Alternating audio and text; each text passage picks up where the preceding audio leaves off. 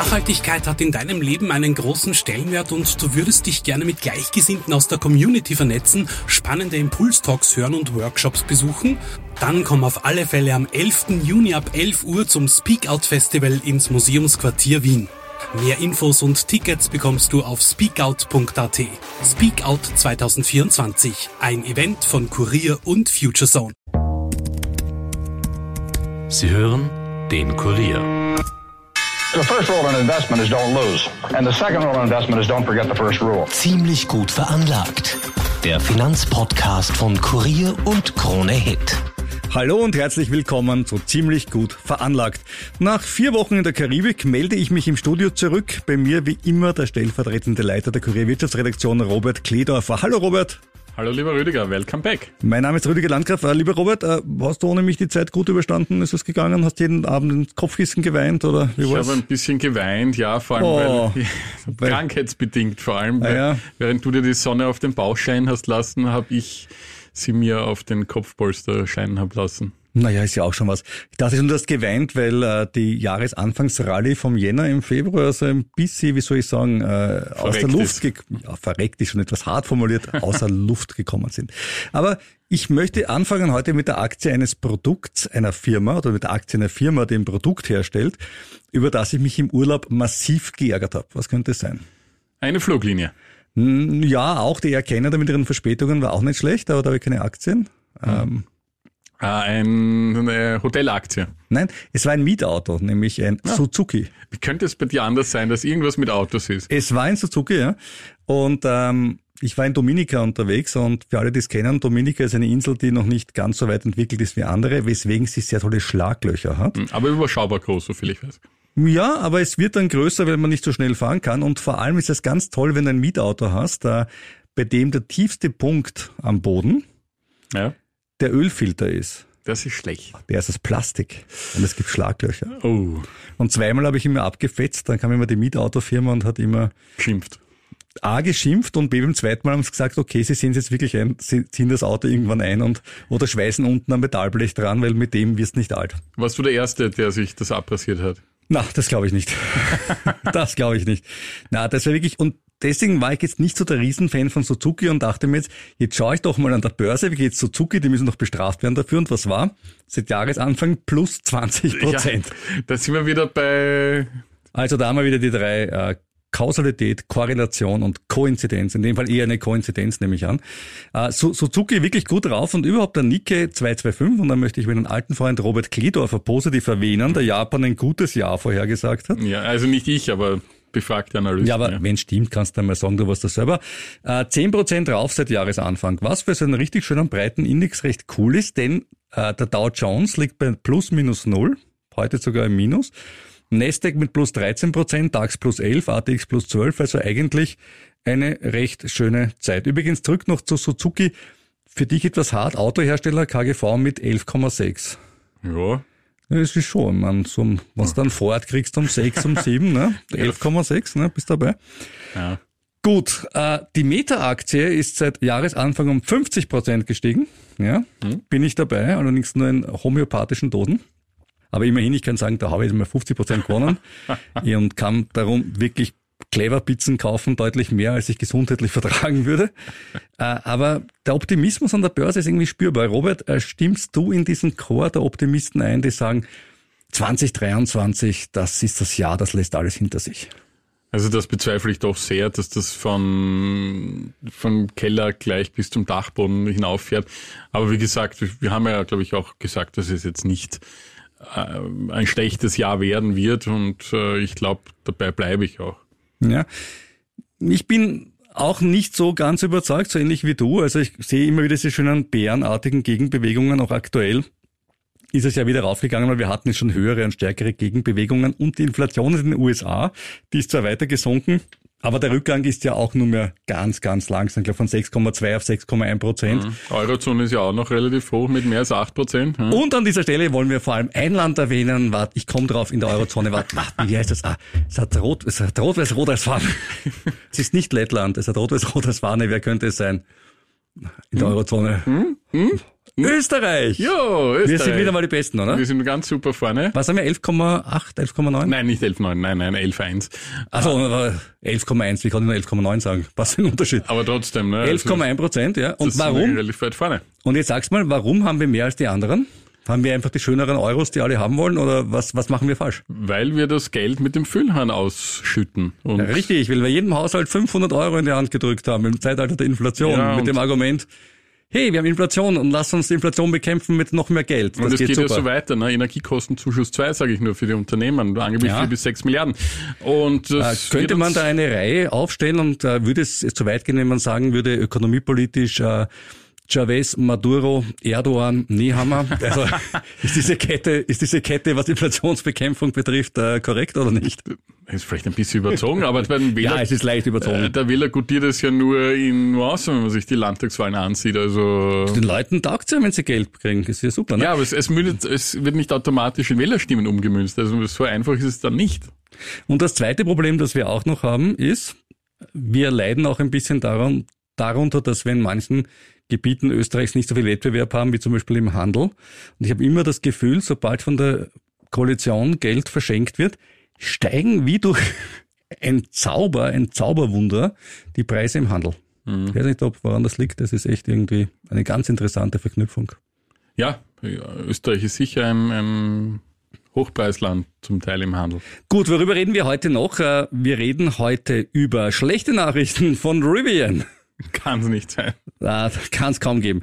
Äh, Da, um die wegzustecken, brauchen wir ganz viel Schokolade. Deswegen reden wir auch über Lind und Sprüngli. Dazu natürlich Tesla und Elon Musk. Wie könnte es anders sein? Ich habe jetzt äh, viereinhalb Wochen ohne Elon Musk Nachrichten verbracht. Äh, Ich habe schon gezittert am ganzen Körper. Äh, Wirecard haben wir Special gemacht die letzten zwei Wochen. Äh, gibt's jetzt äh, neue Aussagen von Markus Braun, die mich gelinde gesagt, ich sag's mal, überrascht haben.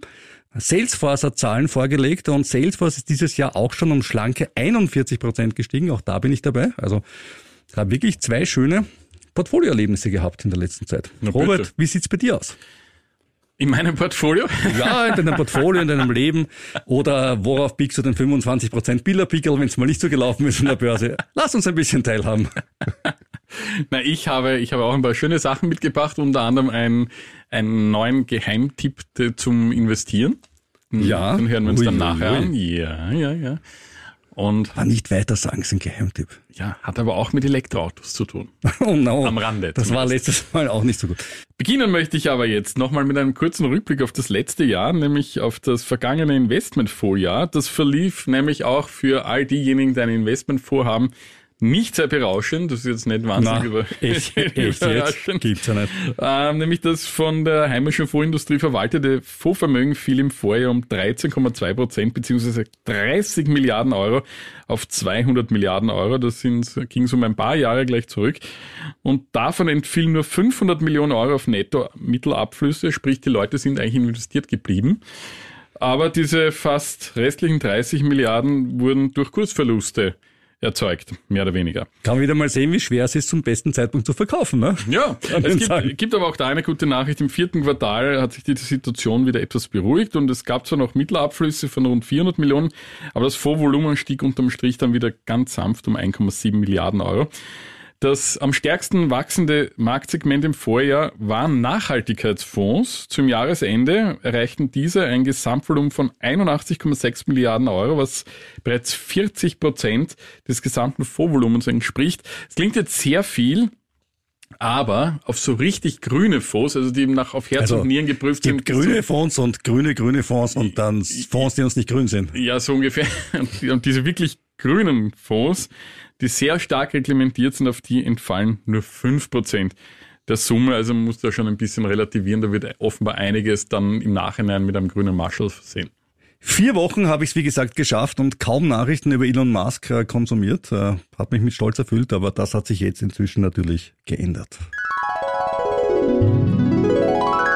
Unser Elon Musk Weekly und wir starten mal beim Tesla Investor Day. Der war ja letzte Woche, du wirst sicherlich am äh, YouTube-Kanal gehockt sein und das äh, verfolgt haben. Ja. so wie du. Beim Tesla Investor Day gab es schon tolle Dinge. Da ist ja mal ein Tesla Roadster versteckt aus einem Tesla Semi-Truck rausgefahren. Dann hat er mal äh, Fritz von Holzhausen die äh, Scheibe seines Cybertrucks eingeschlagen und die ganze Welt darüber gelacht. Da gab es relativ viel. Dieses Mal gab es kein neues Modell. Aber Elon Musk hat eine Vision und zwar, wenn wir Batterien um 10 Billionen Dollar bauen, dann könnten wir 2050 die gesamte Welt auf erneuerbare Energie laufen lassen. Großartig. Das ist gar nicht so viel Geld eigentlich im Verhältnis. Ne? Die Tesla-Aktie ist jedenfalls um 7% runter nach dem Investor Day. Vielleicht wären den Leuten neue Produkte lieber gewesen als äh, philosophische Anwandlungen. Aber seit Jahresanfang noch immer um 51% im Plus von ihrem All-Time-High. Also zwar, aber dann noch immer um 50% runter. Also ist im Moment nach wie vor die umstrittenste Aktie mit Kurszielen von bis. Ja, mhm. kannst du echt aussuchen. Die einen sagen noch minus 60 Prozent, die anderen sagen plus 100 Prozent. Es gibt hier alles. Ja, jetzt lösen sich jetzt sogar die Lenkräder beim Tesla Modell Y. Das ist besonders spannend, weil nämlich die Verbindungsschraube fehlt. Ja, das sind aber Dinge, die schon bei anderen Autoherstellern mit Rückrufen auch schon passiert sind. Ja. Also, gut, also Sie haben ja immerhin jetzt vier Millionen Fahrzeuge gebaut. Das ist nicht so schlecht. Und werden halt langsam zu einer normalen Autofirma. Das wäre Rivian übrigens auch gern, aber dazu kommen wir dann später. Die nächste Gigafactory wird in Mexiko gebaut und da gab es schon eine Sache beim Investor, die sehr spannend war, nämlich Tesla sagt, sie können die Kosten der Autos innerhalb der nächsten vier Jahre um 50 Prozent senken in der Herstellung. Und das wird auch notwendig sein, weil wir haben ja gesehen, was es für einen Preiskampf mittlerweile gibt unter den Elektroautos, gerade in China. Aber Tesla sagt, sie sind dafür gut gerüstet, weil sie die Erzeugungskette sehr, sehr gut unter Kontrolle haben. Bleiben wir aber noch kurz bei Elon und kommen wir zu einer anderen Firma, mit der er was zu tun hat, nämlich zu Twitter. Seinem Twitter-Hobby geht es im Moment relativ schlecht. Werbeeinnahmen laut Wall Street Journal um 40 Prozent eingebrochen und Elon Musk hat darauf prompt reagiert. Sein Plan, äh, er verkauft jetzt Twitter-eigene Topfpflanzen an Mitarbeiter. Super.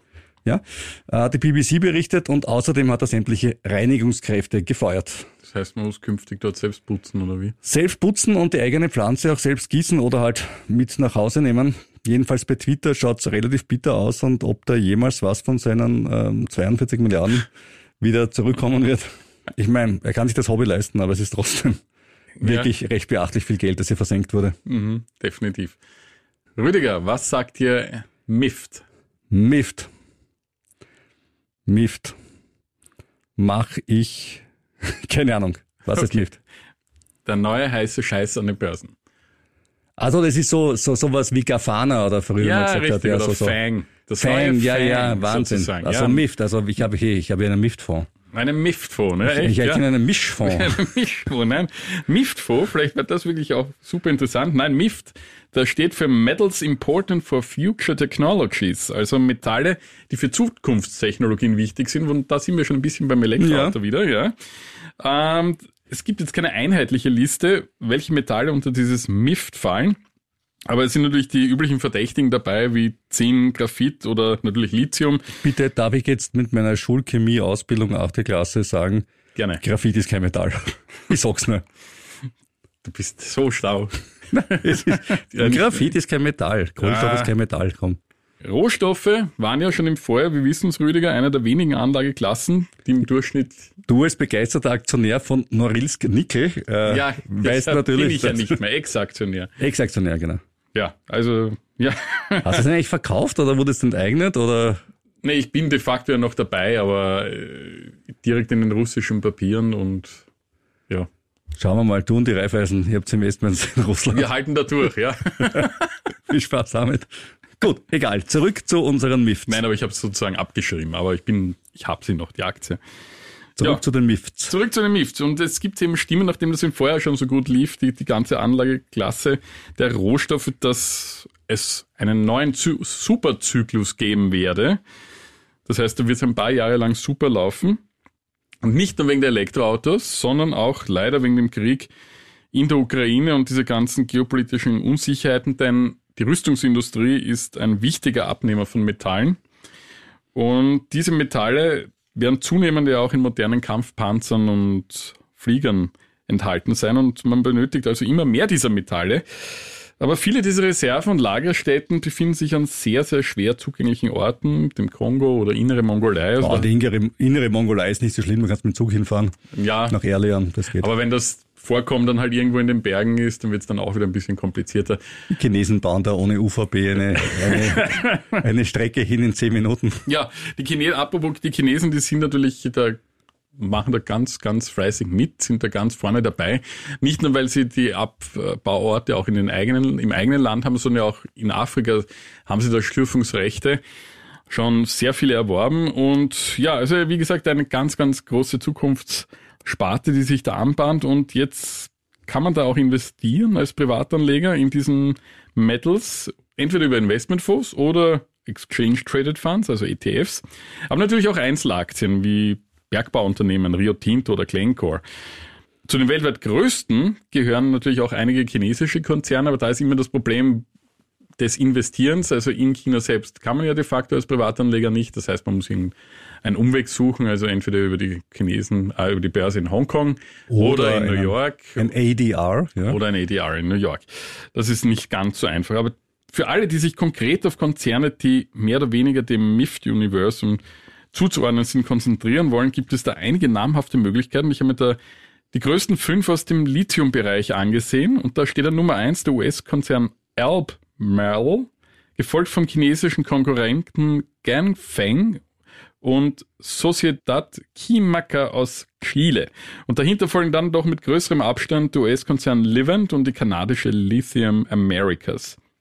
Und Analysten sehen bei den Titeln, den genannten, Kurspotenzial von bis zu 79 Prozent, wobei besonders Lithium Americas und Gangfang zum Kauf empfohlen werden.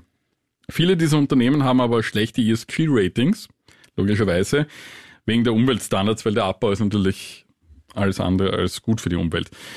Der Markt für Technologien im Batteriebereich soll jedenfalls in den nächsten Jahren deutlich wachsen, von zuletzt 95,7 Milliarden Dollar auf 136,6 Milliarden im Jahr 2027.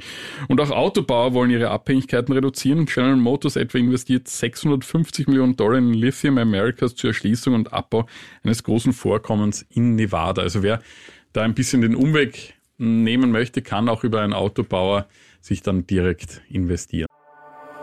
Nachhaltigkeit hat in deinem Leben einen großen Stellenwert und du würdest dich gerne mit Gleichgesinnten aus der Community vernetzen, spannende Impulstalks hören und Workshops besuchen? Dann komm auf alle Fälle am 11. Juni ab 11 Uhr zum Speak Out Festival ins Museumsquartier Wien. Mehr Infos und Tickets bekommst du auf speakout.at. Speakout 2024, ein Event von Kurier und Future Zone. Ja, die spannende Frage wird sein, wie viel von dem ist schon, mein Lieblingswort, eingepreist? Ja, wie gesagt, die wie schauen die, sind wie sehr schauen die bullish. KGVs aus von diesen Firmen? Die sind, die sind durchaus ganz gut, also so um die 15, 20. Und, Okay. und die Analysten sind, wie gesagt, sehr, sehr bullish, was das betrifft. Die meisten raten zum entweder Aufstocken oder Kauf. Also es gibt relativ wenig, die, die ein bisschen halten sehen. Also diese fünf Titel sind wirklich durchaus gut Mhm. Und? bewertet. Hast du zugeschlagen? Nein, ich habe ja momentan äh, andere Ideen. Das klingt spannend. Welche kommen da? Ja, beim nächsten gehen. Mal hören. Essen gehen. Mit dir, Clever Pizza. Das ist lieb, ja. Äh, Ich habe es am Anfang ja schon angesprochen, äh, Salesforce ist draufgeschossen. Dabei ist der CEO von Salesforce schwer pessimistisch, was die nahe Zukunft betrifft. Und das erlebt man ja relativ selten bei einer Tech-Company, dass der CEO, nämlich Mark Benioff, sagt, ich rechne mit einer schweren Rezession. Aber es schreckt mich nicht, denn ich habe schon das Platzen der Dotcom-Bubble 2001, 2002 und auch die Finanzkrise 2008, 2009 als CEO von Salesforce überstanden, sagt er. Und er ist für sein eigenes Unternehmen trotzdem optimistisch. Es gibt sehr gute Zahlen, die sie vorgelegt haben, nämlich äh, mehr Einnahmen und der Gewinn pro Aktie war um ein Viertel über den Erwartungen. Das sieht natürlich toll aus und mit 7,1 Milliarden haben sie den höchsten Cashflow der Unternehmensgeschichte und er ist sehr, sehr ambitioniert. Benioff sagt, er möchte das größte und profitabelste Softwaregeschäft der Welt werden. Ja, bis zu Microsoft fehlt ihm allerdings noch ein bisschen, aber man muss sich ja auch ambitionierte Ziele setzen. An der Stelle wie immer der Hinweis, Wir haften nicht für deine finanziellen Entscheidungen und du nicht für unsere. Bevor du dich zu einer Geldanlage entschließt, informier dich umfassend. Nennungen von Aktien und anderen Anlageinstrumenten in diesem Podcast stellen keine Kaufempfehlung dar. Wenn wir selbst Aktien haben und über die dann sprechen, sagen wir es dazu. Passend zum Thema ein Blick zu Wirecard, also nicht zum Thema, dass wir sie haben. Wir haben auch schon viele Aktien gehabt, die runtergegangen die hatten wir sind. zum Glück aber nicht. die hatten wir nicht, ja. Aber passend zum Thema Warnung vor Risiko. Ne? Also Wirecard, wisst ihr eh, ist ja äh, Geld vernichtet worden, Ende nie. Wir haben ja ein zweiteiliges Special dazu gemacht. Kannst du dir, was du es noch nicht gehört hast, anhören in den letzten beiden Folgen. Und jetzt wurde eben Markus Braun einvernommen. Und ich habe mich immer gefragt, was wird ihr jetzt erzählen? Vielleicht kurz zur Vorgeschichte. Der Vorwurf lautet ja, Wirecard hat Firmen in Asien Geld geborgt, das für Scheingeschäfte verwendet wurde und auf die Art den Umsatz aufgebläht und so am Papier zumindest starkes Wachstum vorgetäuscht. Und dadurch wurde der Kurs in die Höhe getrieben und die Anleger haben viel Geld verloren.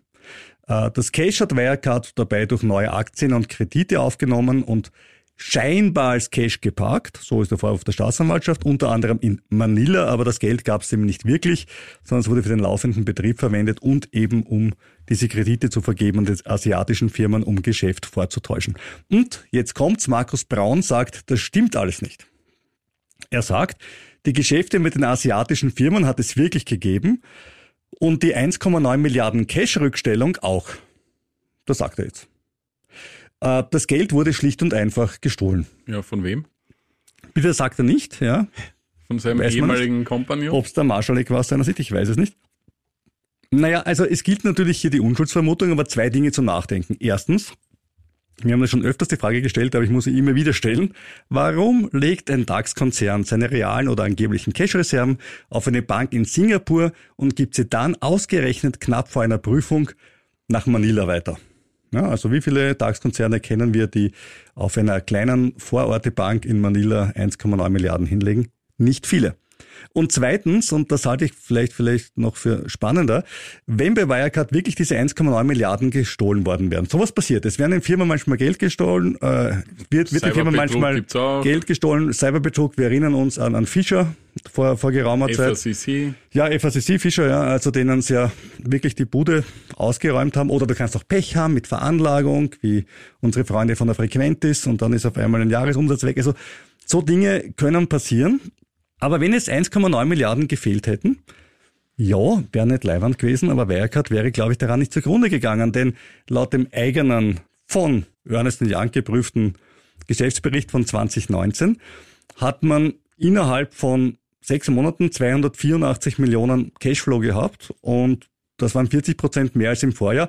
Also wenn man es weiter gesteigert hätte, immer wieder mal, wäre es in zwei, drei, vier Jahren erledigt gewesen. Ja, also offensichtlich, wenn es das Problem gewesen wäre, dass ihnen 1,9 Milliarden gestohlen worden wären, auch peinlich, auch schlimm, aber es hätte nicht diese Auswirkungen aufs Unternehmen gehabt. Also Braun bleibt bei seiner Geschichte. Ähm, gut, viel anderes bleibt ihm auch nicht übrig. Und vielleicht will er ja auch nur als der getäuschte Visionär herüberkommen, der selbst ganz viel verloren hat und vor allem sein Vertrauen in die Menschheit. Mal schauen, ob die Nummer aufgeht. Wir haben es ja vorhin schon angesprochen, die hohe Inflation. Die bekommt auch Zalando zu spüren. Der Umsatz des deutschen Onlinehändlers stagniert im Vorjahr bei gut 10,3 Milliarden Euro, obwohl die Plattform mehr aktive Kunden hat. Anders formuliert, viele schauen mehr auf den Preis, zeigen auch Auswertungen des Kreditkartenanbieters Mastercard. Zalando Co-Geschäftsführer David Schneider formuliert es so, auf der einen Seite gibt es einen Trend zu geringeren Preislagen, auf der anderen Seite bleibt das Design- und Luxussegment stabil. Na immerhin. Textilhäuser waren zuletzt damit beschäftigt, liegen gebliebene Waren abzuverkaufen. Zalando war da keine Ausnahme. Die Folge ist nun ein Gewinneinbruch. Unter dem Strich verdiente Zalando 16,8 Millionen nur nach 234,5 Millionen Euro im Jahr zuvor. Also fast nichts blieb da übrig. Mit den Zahlen erreichte das Unternehmen wie angekündigt das Unterende seiner Prognose. Und um nun wieder profitabler zu werden, hat Zalando bereits im Februar ein Sparpaket geschnürt. Darin enthalten die Streichung von Hunderten der insgesamt 17.000 Stellen. Für mehr Ertrag soll unter anderem der Ausbau des Logistik-Dienstleistungsangebotes an zusätzliche Firmen sorgen. Bisher konnten ja nur Anbieter, die ihre Waren auch über die Zalando-Plattform verkaufen, dieses Service nutzen. Heuer rechnet Zalando jedenfalls mit einer Umsatzentwicklung zwischen minus einem und plus vier Prozent. Auch nicht gerade wahnsinnig viel. Der Onlinehandel werde weiter zulegen, meint der Co-Geschäftsführer und ähm, zuversichtlich mache ihn die bereits gute Entwicklung in China und den USA. An der Börse kam Zalando jedenfalls gut an. Das ist ein viel besseres Ergebnis als bei einer Reihe von Wettbewerbern, die in den vergangenen Monaten Umsatzrückgänge zu verzeichnen hatten, sagt ein Analyst. Und 2023 wird weiterhin schwierig für Mode-Online-Händler, aber die Ziele von Zalando scheinen erreichbar zu sein. Immerhin. Die Aktie ist seit Jahresbeginn mehr als 5% im Plus. Generell sind die Analysten ziemlich zuversichtlich von 28 Raten 13 zum Kaufen, 6 zum Aufstock und 8 zum Halten. Das durchschnittliche Kursziel liegt 26% über dem aktuellen Kurs. Rivian, ja, Jetzt zu einem ernsten Thema. Rivian okay. kann ich uns beiden heute nicht ersparen. Die Aktie ist am Dienstag eingebrochen. Gut, das passiert ja immer wieder mal. Aber am Dienstag ist sie um 12 Prozent eingebrochen. Auch mhm. das ist schon passiert.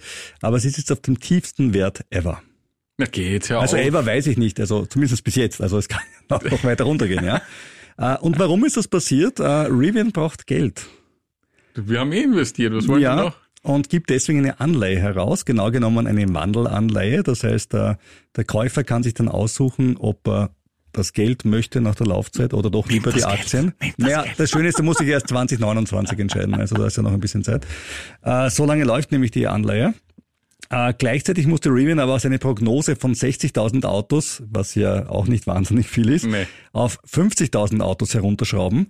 Und alles zusammen, wie gesagt, äh, der neue Tiefstand. Na super. Ich habe ja Anfang Februar BYD-Aktien gekauft. Weißt, chinesischer. Ja, build your dreams. Und Ja, wurde dein Traum gebaut? Na, bis jetzt nicht so ganz. Ich habe es damals um 28,50 das Stück gekauft und seitdem ging es ein bisschen runter, aber überschaubar auf rund 26,20.